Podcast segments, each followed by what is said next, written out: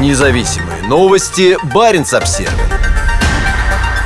19-летней архангельской студентке предъявлено обвинение за репост с критикой войны. До суда Олеся Кривцова будет находиться под домашним арестом. По новым экстремистским законам 19-летняя студентка расположенного в Архангельске Северного Арктического федерального университета обвиняется в дискредитации российской армии и оправдании терроризма. Уголовное дело в отношении Олеси Кривцовой было возбуждено в декабре, после того, как она сделала репост сообщения о взрыве на Крымском мосту в студенческом чате во ВКонтакте. Она якобы критически отозвалась о продолжающейся неспровоцированной российской войне с Украиной. 26 декабря в квартире второкурсницы прошел обыск. На девушку надели наручники и отвезли на допрос. Как сообщает местное онлайн-издание 29.ru, Кривцову не стали отправлять в предварительное заключение, но ее ограничили в передвижениях и пользовании интернетом и другими средствами связи. 3 января ее задержали во время прогулки и отвезли на допрос по причине того, что кто-то неизвестный купил билеты на ее имя с намерением создать впечатление,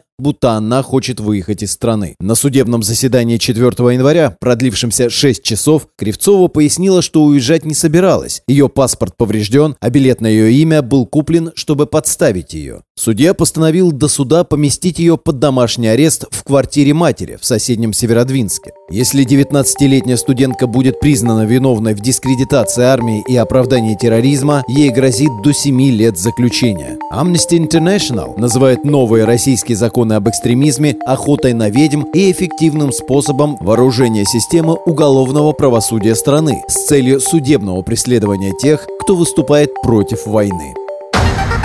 Независимые новости. Барин обсервис